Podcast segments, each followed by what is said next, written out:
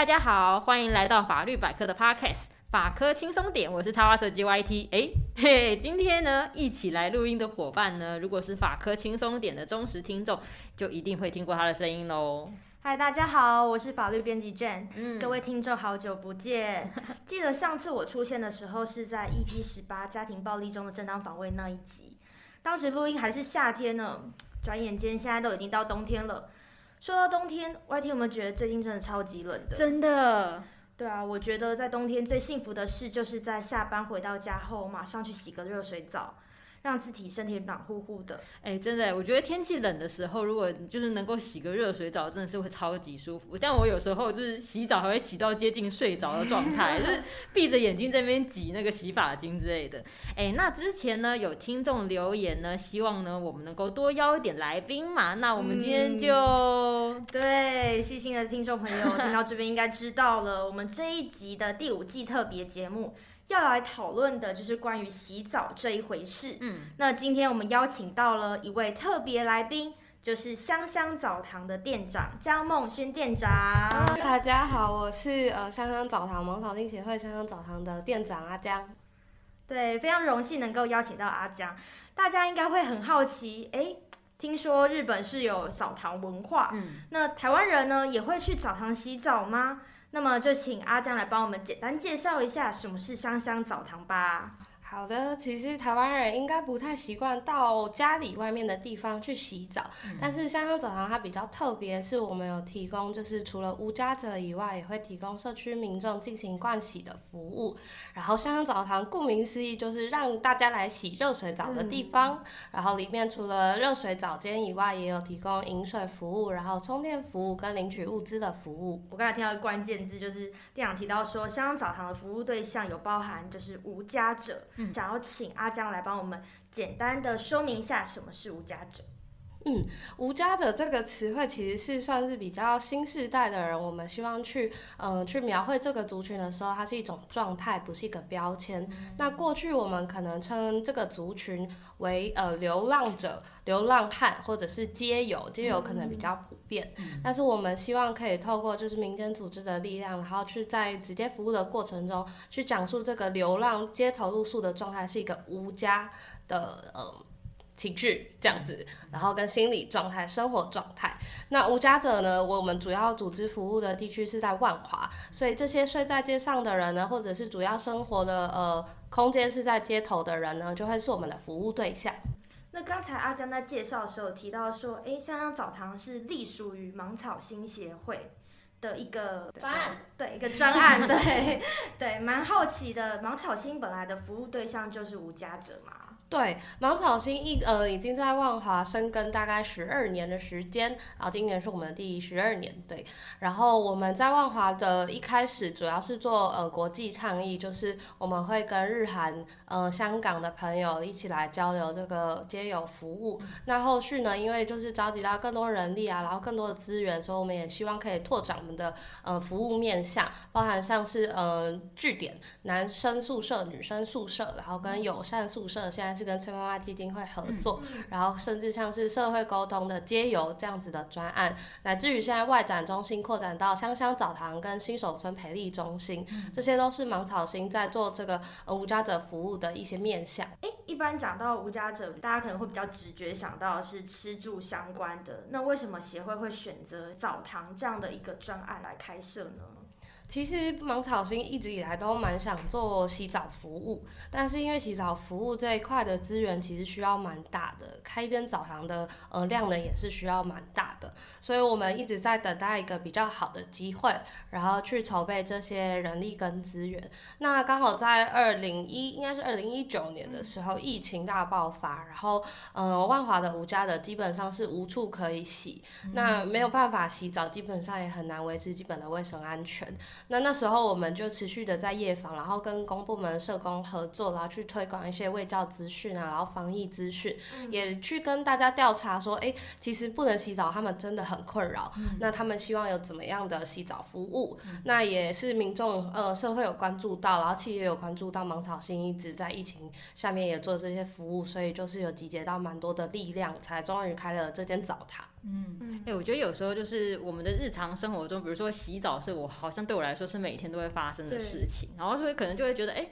应该不是他们最迫切的需要。可是你只要再细想，如果你两天没洗澡，三天洗澡，你感受是什么？就是会很不舒服或者什么之类的。嗯对，哎，那不过在香香澡堂里面洗澡啊，因为毕竟它的浴室间数应该是很有限嘛。就像今天如果我要去北头泡汤的话，也要先上网去预约定位再泡汤啊。想要请阿江帮我们介绍一下，就是在香香澡堂洗澡的流程，也是有用这个像预约制之类的东西吗？或是你们有用什么样的方式去处理？对，没错，就是刚刚提到，因为澡间比较有限，嗯、但是万华无家者的密度又很高，嗯、所以我们维持为了维持这个服务的均衡跟这个量能，所以我们就有限制每一个人洗澡的时间是二十分钟。二十分钟，对，嗯、然后这个二十分钟的限制主要是为了控制人次，嗯、因为我们不希望水压太低啊，嗯、水温不稳啊，或者是有些人洗二十，有些人洗四十这样的公平性问题存在，嗯、所以我们是用投币机，嗯、呃，来限制时间的方式来去提醒大家，哦，时间快到了。那目前大部分的人其实都可以在二十分钟内洗完，嗯、那未来我们也希望如果有更大的空间，或者是呃调整营运方式，可以去服务呃可能长者啊、长照需求的人。人啊，身心障碍者啊，这些可以尽量让他洗得比较舒适，有比较宽裕的嗯调度时间，这样。哎、我有点好奇，你刚刚讲到这个投币的话，它是要付费吗？哦，不用，山上澡堂所有的服务都是免费，只是为了呃计时那个机器设计的关系。那我这边就是有点好奇，说，哎、欸，澡堂从一开幕的时候就是采取这个预约制吗？我们其实一开始开幕的时候，因为还在新亮相、粉墨登场，嗯、所以就是在推广预约这个东西比较困难。然后加上无家者的生活形态，它其实比较复杂不固定，他今天可能被点到工预约就没有办法来，所以预约这个东西一直都比较像是口头约定跟关系建。建立的一种方式，嗯、那现在会呃比较强硬的执行这个预约，然后提醒大家维持这个生活习惯，也是因为人次太多了，所以我们希望可以嗯、呃、保 保有我们应有的服务质量。嗯、那他们预约的方式可还蛮多种的。呃，如果是比较熟的人，他可以直接当面来，或者请他朋友转达，因为我大概了解他的生活方式，然后生活行程等等，就可以确定他会到。嗯、那我也觉得没问题，这是可以弹性调整的。那如果比较远方的朋友，或者是第一次来的朋友，可以透过网络或者是打电话预约，确认及时的呃空位是最快的。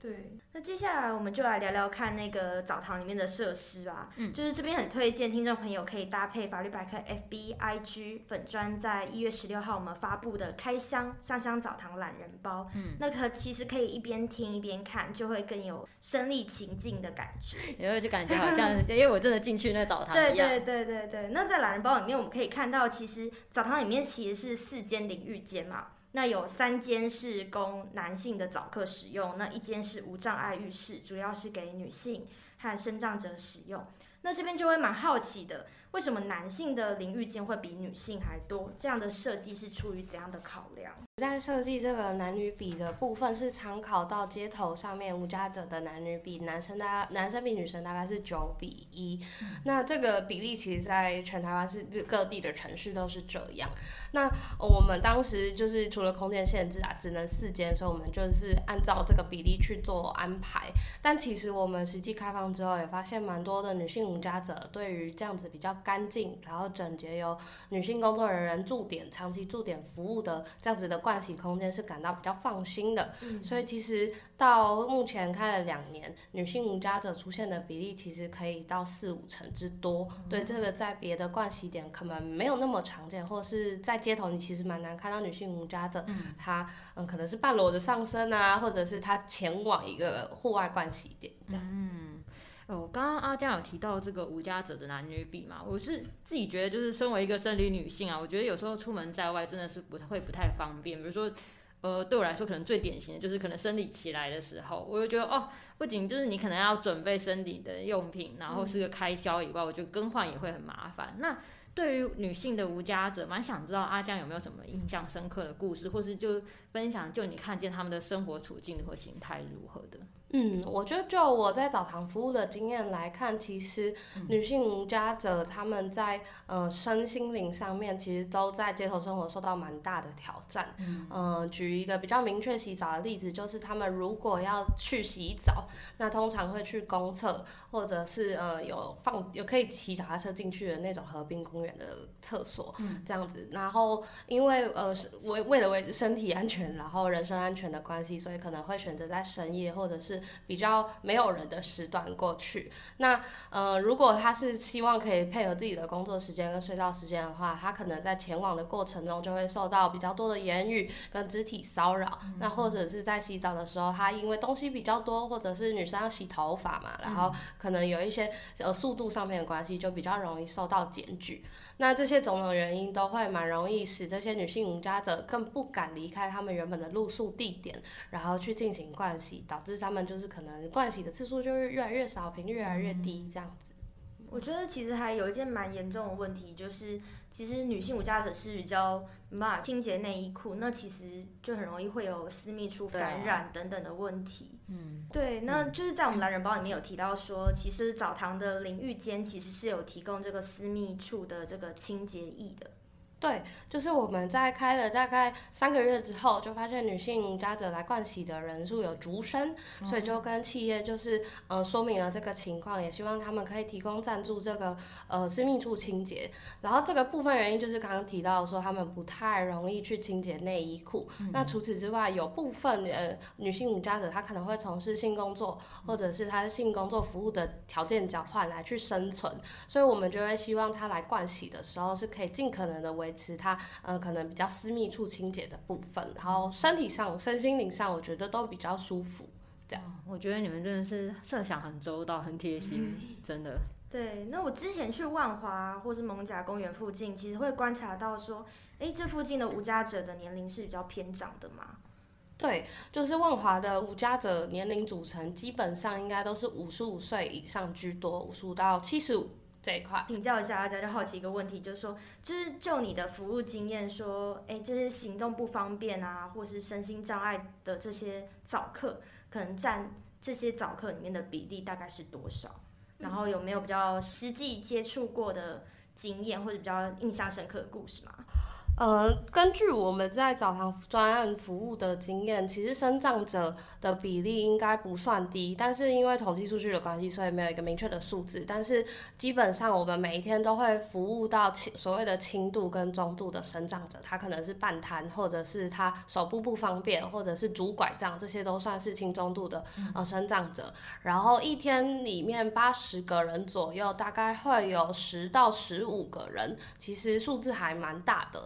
对，然后上谈到精神障碍的话，其实呃比较范围范畴比较广，有一些是人格障碍，然后有一些是有明确鉴定的，或者是他有那个倾向的。那基本上在街头生活，因为生存条件太严峻的关系，所以其实比较难去直接判断说他的精神状态。那我们通常都会用手册，就是如果有手册的话，比较明确知道他的表现行为。是怎么样？那其实比例也是蛮高，所以在服务的时候，我们面对每一个早课都是比较算是尊重他的独特性，然后去理解他的状态。香港澡堂之前有办了一个活动，叫做“现实人生”，嗯，然后在“现实人生”我们办了种子培训啊，然后音乐季跟一个静态展览。然后因为这个静态展览作品比较特别，是我在这两年服务的过程中，我把一些早课他留给我的东西，或是像纪念品一样的东西，我把它展示在香香澡堂里面，主要是呃希望可以让来这边的人去知道我们的故事，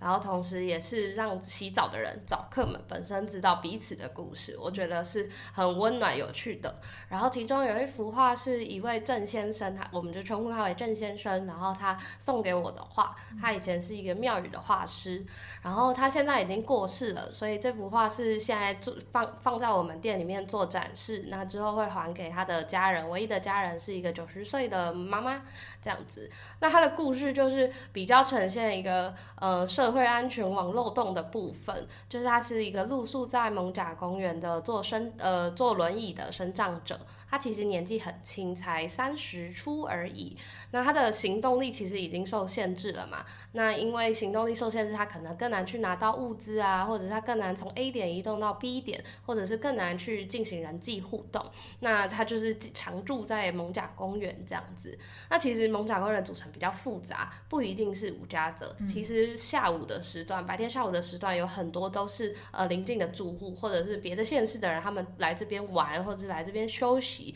那他们可能就会呃，就是常在那个。公园里面待着，大家可能就会觉得蒙甲公园很多人，但其实不一定是无家者。那总而言之呢，有一天郑先生就跟蒙甲公园的人起了冲突。那通常起了冲突，可能就会被警察通报。那警察通报可能就会跟社工评估说他需不需要送院治疗或者是休息这样子。那郑先生呢就呃进了呃松德院区这样子进行呃医药治疗。那他就是因为受了药物治疗的关系呢，所以他的认知功能没有那么好了，没有那么灵活了。那记得在六七月的时候，其实台北市是非常非常热，然后热岛效应，整个公园都很热。嗯。那其实如果你没有在树荫下面乘凉的话，你很容易就中暑等等的，因为他又坐轮椅的关系。啊，有一天呢，他就在公园休息，他跟他的朋友在聊天，在一个阴影下面聊天。那朋友有事情离开了，那他就在那边呃待着这样子。然后朋友回来的时候，发现他已经被送院，当天就热衰竭过世了。那他为什么会热衰竭过世？就是在朋友离开的这段时间，呃，疑似有人把他移动到没呃太阳直接曝晒的区域。那没有没有人知道为什么，也没有人知道是谁做了这件事情。对于呃，一般民众或者是不知道这些故事的人来说，他就只是一个呃中暑热衰竭过世的无名者，嗯、因为这个这些这这这些无家者，因为缺乏就是人际关系啊，然后是人际关系断裂边缘的状态，所以很少有人可以去完整的跟跟着这个脉络这样子。那因为我来澡堂，我们认识了他。所以我们知道这样的事情，我也希望把这样子的故事记录下来，因为他其实可以看到蛮多面向的，就是包含在这个人来人往的公园里面，没有人去留意到他的身体不适，那以及他出出院之后，他的生活状态有没有人去定期追踪跟关系，然后像我们这样子的民间组织，能不能去补起这样子的线路，那其实都是蛮值得关注的面向。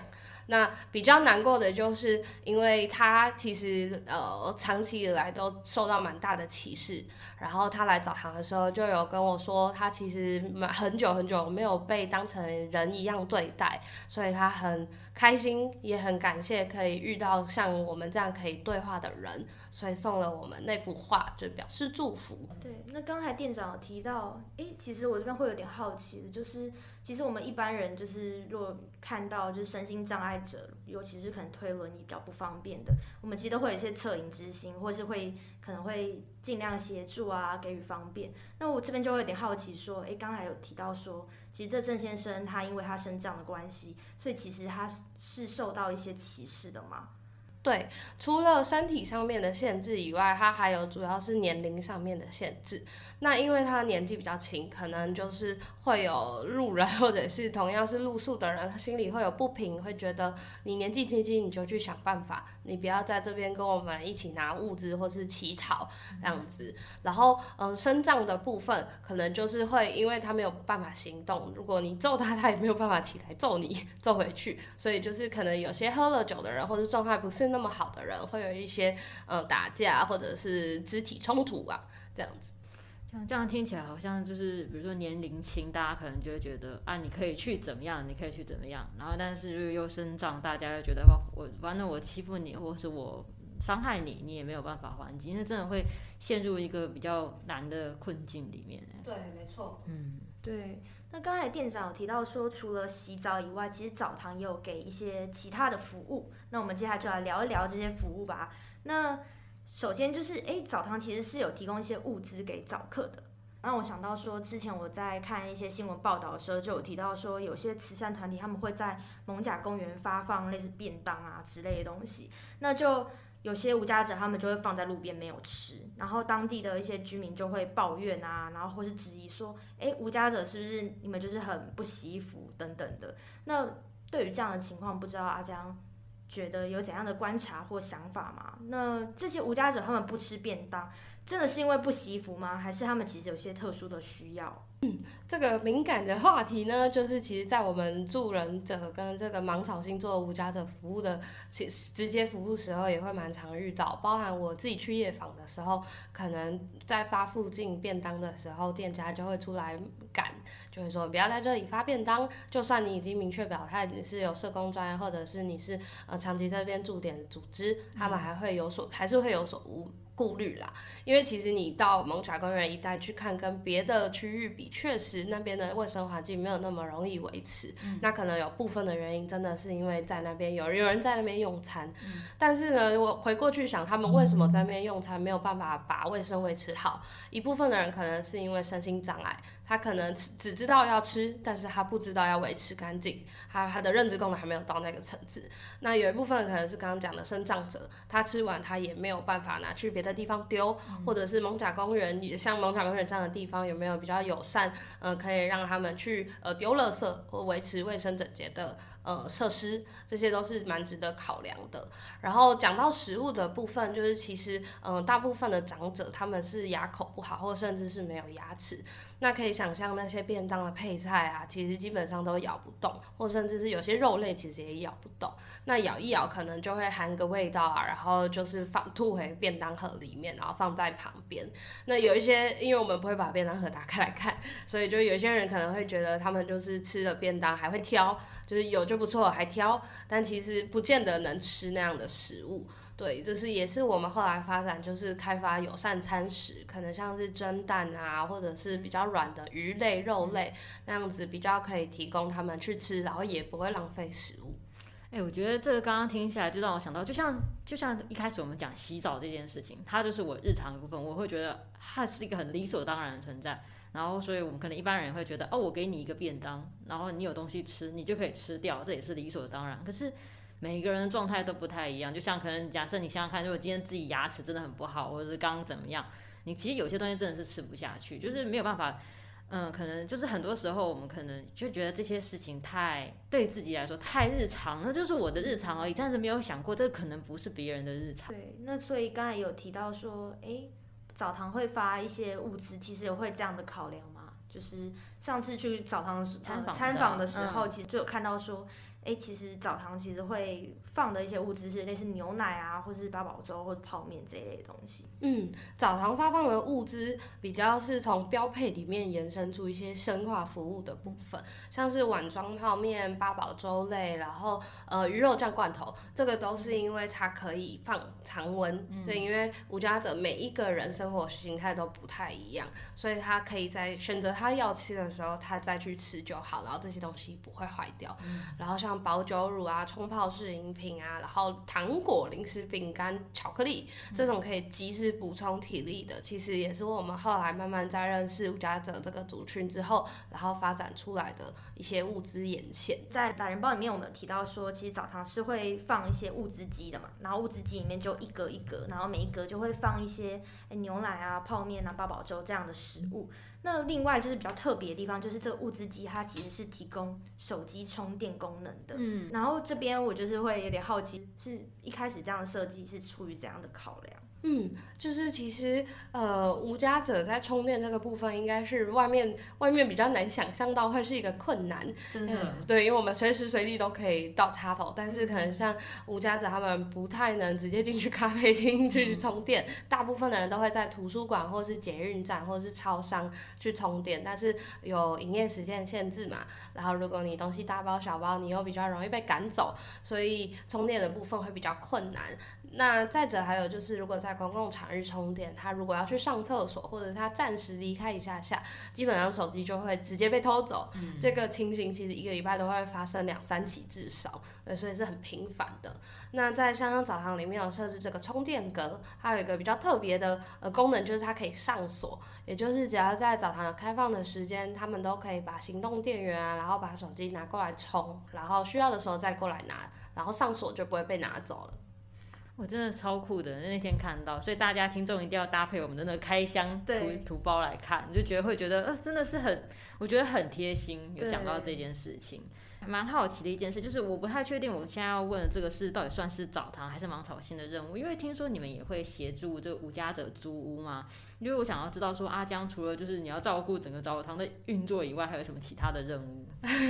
因为澡堂现在的形态已经演变得有点像里民中心。哦。对，我们除了盥洗，因为他盥洗来，我不可能只让他洗洗，然后都不跟他 say hi，然后就让他离开。嗯嗯、对，所以渐渐就变成一个里长里长伯的状态，所以就会透过寒暄知道大家可能最近有什么福利需求。嗯。那福利需求有一大宗，当然是居住嘛。对。那居住除了可以跟公部门合作，让他们到居呃收容所里面休息以外，芒草心自自己这边有男生宿舍，刚刚讲男性据点跟女性据点这两个服务可以去做，但是因为床位比较少，所以嗯、就是需要比较做深化的沟通。那除此之外，还有有刚刚提到友善宿舍是跟翠花基金会合作，然后我们自己也会去找一些友善房东，然后友善住宅，因为其实万华。呃，房子不好找，然后单价也不是说很低，嗯、这样子对，所以呃，每在可能刚刚说的身心障碍者或者是长者上面找房子的难度是很高很高，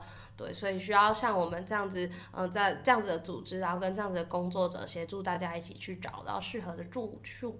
对，因为我觉得好像一般，因为像我之前自己在外面租屋的时候，他可能有一些还会说，啊，我要可能要跟你借一张名片什么之类的，就会想说无家者租屋真的是一个蛮困难的一个事情，然后。他说：“哎，那你们会陪伴他去租？有在这之前有有发生过什么样的故事让你比较印象深刻吗？”哦，我自己本本人就有陪我们的原本的清洁人员去找过租屋。他租房子的时候就是七十五岁了，嗯、然后七十五岁要找房子真的是非常非常难。对，所以就是第一会有年龄歧视，嗯、第二会有你刚刚说的职业歧视，嗯、第三会有呃性别歧视。嗯、很多房子其实都限女、限上班族，对，然后限学生，然后限军军工之类的，哦、对对对，就是最喜欢军工药。对，不知道为什么。那我们有时候就会可能说我们是自工，或者是或者是佯装他的家人，哦、然后让房东比较放心。然后后续如果我们就会尊重服务对象，如果他愿意揭露，就是我们是社工，或者是我们是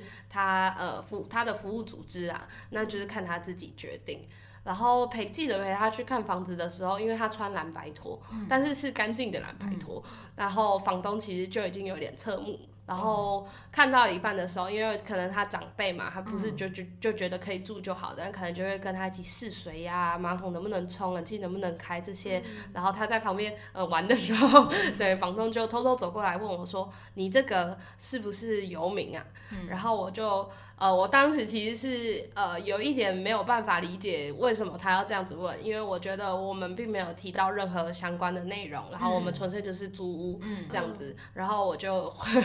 我就回他，他说：“那如果他租的房子还算是有名吗？”嗯、对，然后他就有语塞。对，然后总而言之，他现在就成功入住了那间那间房子。他真的反应超快的，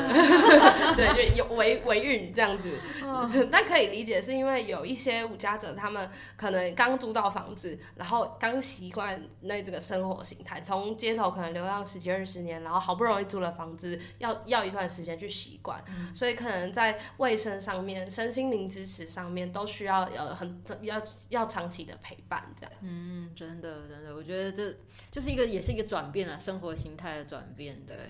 哎、欸，那也想要知道说，就是像香香澡堂或者是芒草心协会，有没有跟其他的组织？我知道你们正好跟另外一个组织一些合办一些活动，或者是像跟万华这边附近的一些社福机构合作吗？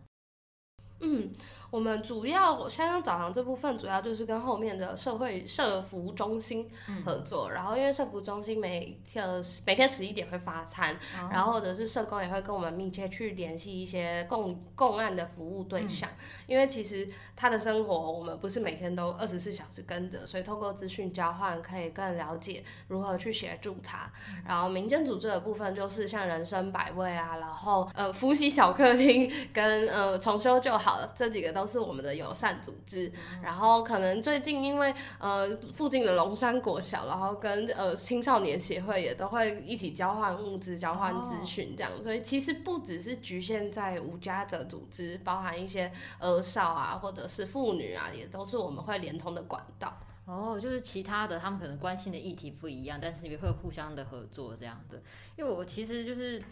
哦，我也想要讲一个，就是大家可能因为我之前有时候看新闻啊，一些留言啊之类的，就会有时候只要有讲到无家者，大家可能就会印象都是说，哎，他就是待在街上，然后或者是就是在骑楼上之类，然后有些人就会说啊，就整天没事做，就是待在那边啊之类的。其实我之前有看那个黄克先教授的一个研究论文，他其实就有提到说，嗯，好像因应江湖资本啊，一些身心状态之类的，他会把那个无家者，他认为有可能有三种类型，一个是。啊，我现在讲台语，然后还有一个叫七头狼，然后一个叫做细狼，还有干抠狼。那其中的这个这系狼，他就是直接讲就是就是叫做事人。那做事人，他就是说他好像有一些人是那种可能原来是住在乡下或城市近郊，然后他们原来的可能生活环境不一定有工作机会，或者是家庭里面有一些冲突等等的原因，他总是就是离开了家乡去到城市里。然后也辛苦的打拼，想要找工作这样子，也想要说，哎，也许有一天我可以成为自己，成为老板之类。但是可能大家也都知道，就大家出来工作，知道有时候现实跟你期待的，就是不是一样的，就是不是那么顺利。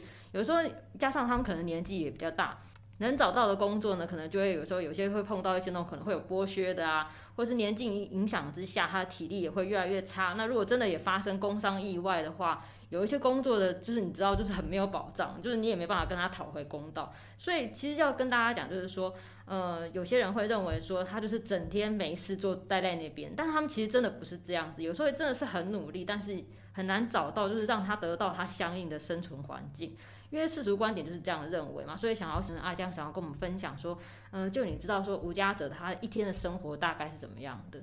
嗯，像你刚刚提提到的这个做事人，他就是可能会有比较固定的工作，嗯、但是那个固定的工作不是我们想象像兼职或正职早八早九晚五这样子，他可能就是固定在做出工，固定在做除草工、园艺工然后，固定在做清洁工。嗯、但是这些临呃，可比较大多是临时派工，或者是比较呃约算约聘性质，对，就是点工。嗯、然后这些点工可能就是他凌晨四五点要起来，然后。可能五六点会发工，那你如果没有点到你，或者今天已经人数已经爆棚，你排不到的话，那你今天就没有工。嗯、对，那然后差不多下班三四点、四五点，看当天老老板或者工头安排的工作量，或者是呃当天人手足不足的呃一些因素啦，那他就会决定他回到露宿点，可能万华这样子的时间。那主要就是一整个白天都会在工作，嗯，对，然后晚上回来可能就会去嗯、呃、看看有没有发物资。然后或者像像像早上就可以来洗澡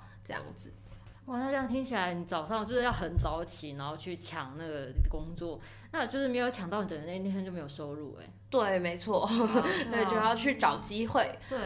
然后比较多可能临时，呃，应该说比较多的无家者，他可能会选择像里长派工、社会局派工，然后就会去有看到清扫街道、清扫公园，然后或者是比较常见举牌派报，像建案就会看到有人背乌龟牌，或者是发传单，这些也都是蛮常见的工作形态。嗯，因为我知道之前好像芒草心有办一个那个就是像三十六小时的体验的，然后我就看到有人分享说他可能。早上也想说要去，哎、欸，跟着大家一起去抢工作，就抢不到，他就想说那今天就没有收入，所以他就去拉资源回收，去捡捡捡，就捡了一大车，但是他说换根本换的钱根本买不到一个便当。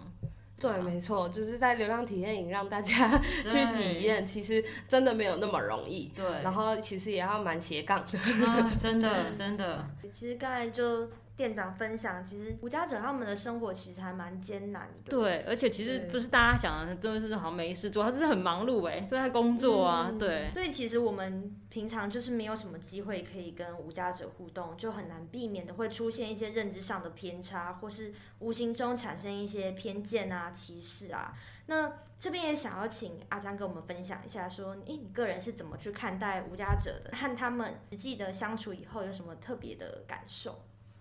就是因为其实我个人不是社工专业、社服专业出身的，所以其实我一在做我原本的专业的时候，我其实根本没有留意到无家者这个族群。嗯，然后就是呃，对我来说，我有一点社会政治冷感，我其实不会去关心主主动去关心，我也不会去呃做志工、做爱心这些事情。对我来说，他们就是在街头上很辛苦的一群人，我知道他们很辛苦，但是我也我没有办法做什么，我也不觉得我有那个身份可以去改变这件事，所以就是。比较像是经过，然后就这样。嗯、但是因缘机会下来到芒草心工作，就等于改变了我的世界观。然后有些时候，我觉得你去看社会的角落，你换了一个观点，你就再也回不去了。嗯、你会看到更多的呃细节，然后更多的可以转动的的角度，这样子。嗯、然后现在对我来说，无家真的是一个状态。因为我自己曾经也是有打工换宿的一段生活，然后那那段时时间我并不觉得我有家，对，我一直在换空间，然后对我来说，这种流浪的状态其实某种程度与他们是相似，嗯、只是呃那个心境当然是很不一样，他们是为了生存，但我们可能是一种生活形态。嗯、那今天我们就是呃在去污名化的过程，当然是希望大家可以去理解这个生活状态，它其实是也是需要大家一起去关注，然后才有呃办法去改变。那是一个整个社会共融支持的部分，也不是只有说哦，你你要去工作，你要去赚钱，你要去努力，你才有办法脱油，不只是这样。对，觉得聊得很开心，然后差点忘记了，我们其实是做法律知识普及的节目。对，那今天是特别节目嘛，那我们的法律成分会比较少，但不免俗的也是要补充一点点的法律知识啊。那我其实有稍微收集了一下网络上关于无家者的一些法律问题，其实最常被问到就是，如果无家者睡在公园啊、地下道啊等这样的公共场所的话，警察可不可以去驱离无家者？那这边就考考阿江和 YT，觉得猜猜看可不可以？阿江先回答。我觉得可以。那换我，我猜的话，既然你会这么问，就表示不可以。我要反向思考。公布答案。呃，公布答案其实原则上是不可以的。好那依照我国宪法第二十二条，其实有保障人民是有一般行为自由，就是个人行动活动的自由。那如果国家要进行干涉的话，就必须要有法律的授权。嗯。接下来就会讨论到法律。那依照现行的社会秩序维护法的规定，除非无家者有乞讨啊，或是随地便溺啊，或是酗酒滋事、谩骂喧闹这样的行为，或是有危害安全的疑虑，警方才能够劝阻或是驱离。所以，如果无家者没有以上的行为，那依照法律，警方是不可以驱离无家者的。嗯，因为我就像刚刚讲的说，我就是还蛮常在一些新闻的留言或是论坛啊，会看到讨论，就是说什么，哎，骑楼有无家者造成脏脏乱，他想说，哎，我要怎么驱赶他这？这哦，有些人那个提议真的是邪魔歪道的。好，嗯、但总之就是说，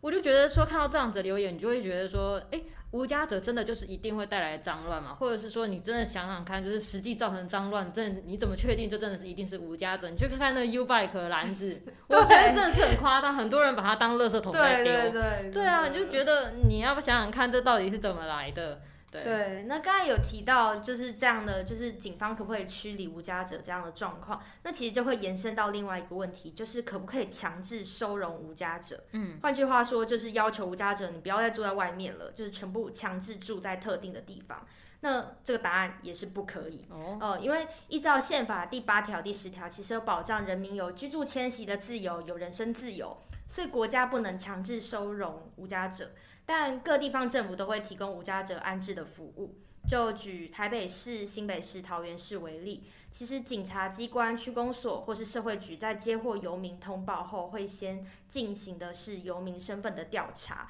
那如果查到有身份，就会去通知这个。无家者他的家属把他领回。嗯、那如果查到是没有户籍身份，或是这个人无家可归，假如他的状况是儿童啊、老人、身心障碍者，那社会局就会转介相关的专责机构去安置。那如果不具有这样的身份，但是有安置的意愿和需求的时候，就可以暂时安置在游民收容所，或是转介到游民服务机构。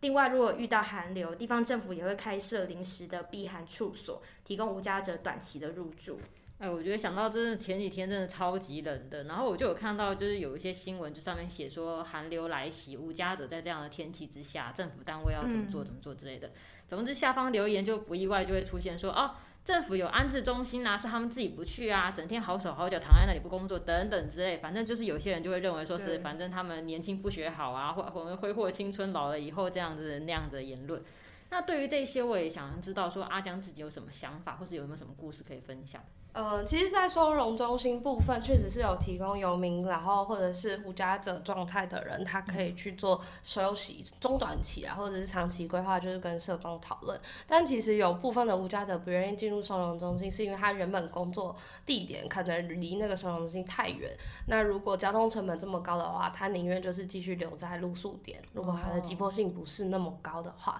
哦、对。然后再来还有提到一些规定的部分，可能有一些人会觉得，嗯、呃，在外面的生活他。他比较可以弹性的调度，可能他今天要去做走正头，他就去走；嗯、他今天要去做员工，他就去做。但是如果要呃跟社工很缜密的讨论跟追踪，在心里面会有一点担心说，说啊，那我是不是要完全受到束缚了，嗯、没有自由了？嗯、对，所以这些如果就是在呃事前有比较柔性啊，然后比较呃我觉得稳定缓慢的进度的话，对他们来说接受度其实是不会太低的。嗯，对。哎、欸，我觉得真的大家可以想想看，如果你今天上班的地方跟你住的地方距离十万八千里远，你每天要花多少的交通费去坐车？那你又不可能自己开车骑车，如果开车骑车，他就不会是无家者了。对，对啊，所以其实也是要，我觉得要回归到是每个人个人的需求，嗯，就是要把他们当成人，就是首先要把他们当成人，那人会有自己个人的需求或是个人的想法，并不是说我们要求他们怎样做就怎样做。嗯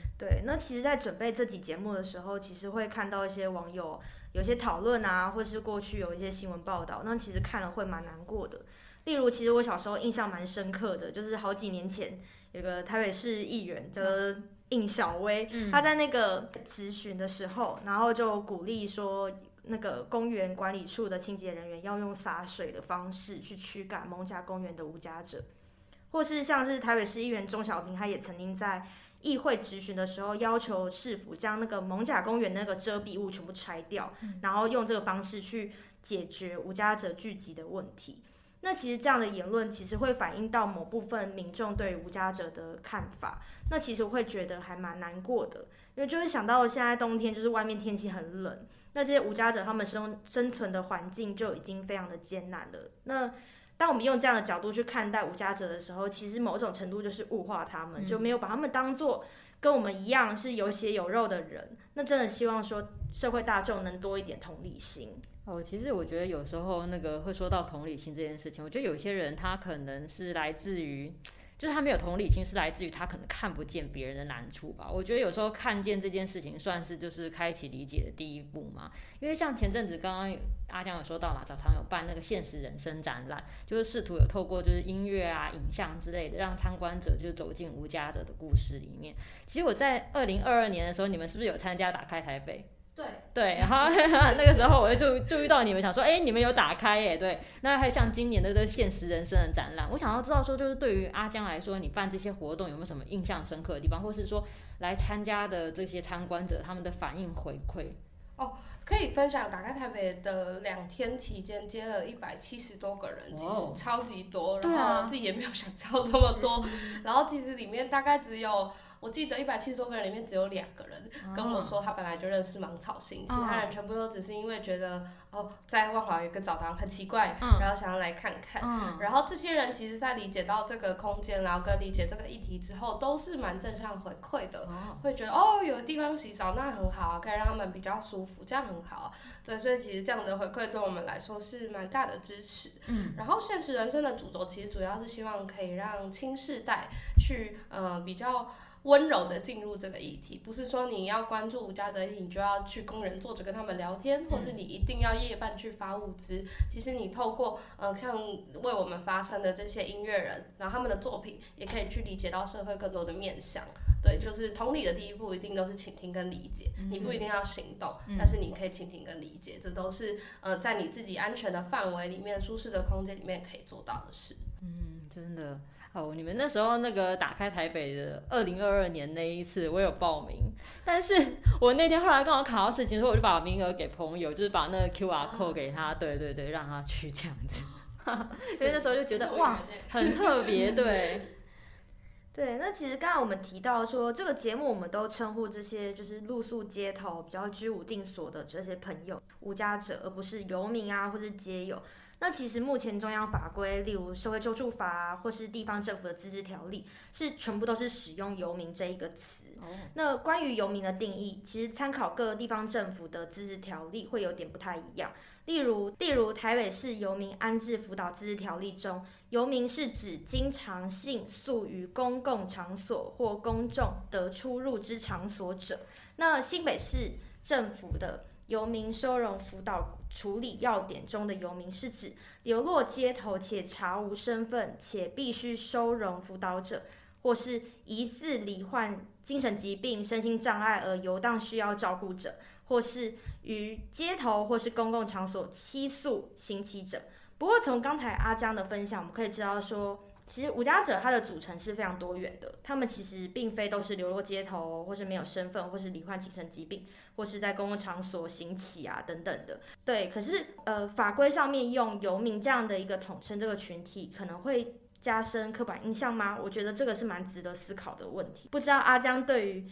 游民、皆友或是无家者这样的称呼有什么特别的观察或是想法吗？嗯嗯。我们自己在做社会倡议的时候，当然会秉持就是芒草心本身就是希望透过状态来去取代标签去做污名化的推动，嗯、所以我们自己会用无家者来称呼。嗯、但是其实，在直接服务的过程中，你面对的就是人，就是刚刚说你要先把他当成一个人，嗯、那一个人你就不会说，哎，你就是 A 无家者，B 无家者，对，你就是有你的名字。嗯、那如果我们要去做社会倡议，必然就是要有一个标的，那这个标的就是无家者。我觉得相对于游民跟街友是中性的，嗯、那我觉得目前游民跟街友这两个词会比较难去污名化，是因为媒体已经过度渲染它。然后街友可能想到就是脏臭乱，游民可能就是游荡游手好闲的人，所以其实，在做这个去污名化最主要的推动，就是在媒体资讯上、媒体素养啊，然后跟可能在文化性上面如何去适应，然后如何去理解这个社会共融的包容的部分，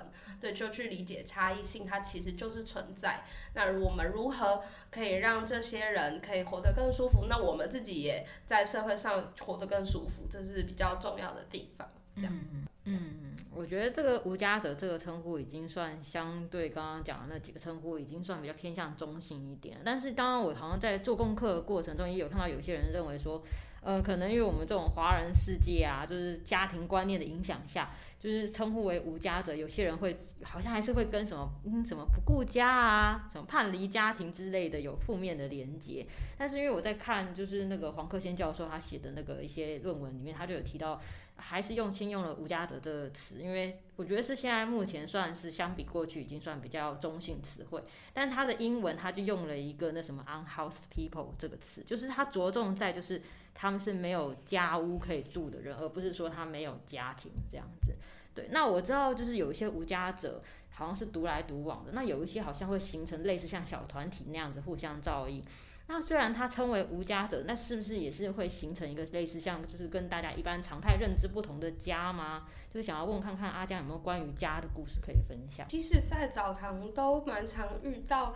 有一些是成群结队的朋友们，然后有一些是结拜的干兄弟姐妹，啊、哦，有一些是伴侣。嗯、对，那因为在街头，其实是人都是需要陪伴的，然后想要被关心，然后会有归属感需求的。所以，其实，在流浪的过程中，如果有遇到频率相对的，或者是可以彼此支持，我们都是蛮鼓励的。然后有一些配偶，他们确实就是在一起很久。确实都是流浪状态，但可能会一起去做零工啊，然后一起努力找房子，但他们现在可能就是流浪状态。那这样子的呃，可能伴侣或是配偶关系，其实可以更让他们嗯维持在一个基本的生活水平上。对，其实我觉得不要脱离嗯可能自己想要需求的人际关系太远，更有助于呃维持长期的身心健康。嗯，真的真的，我觉得就是尤其在街头生活会比较不容易。那如果有就是不管是很好的朋友还是伴侣，就是互相的，就是虽然他的可能跟形式跟我们所认为的家会不太一样，但是就是互相照顾的话，我觉得这对不管是身身心灵方面都都会蛮好的。听说现在澡堂平均每日会服务七十到八十位的澡客吗？对，那澡客的暴增，相应的物资需求也会很多齁。对，好，这边自己鼓掌。对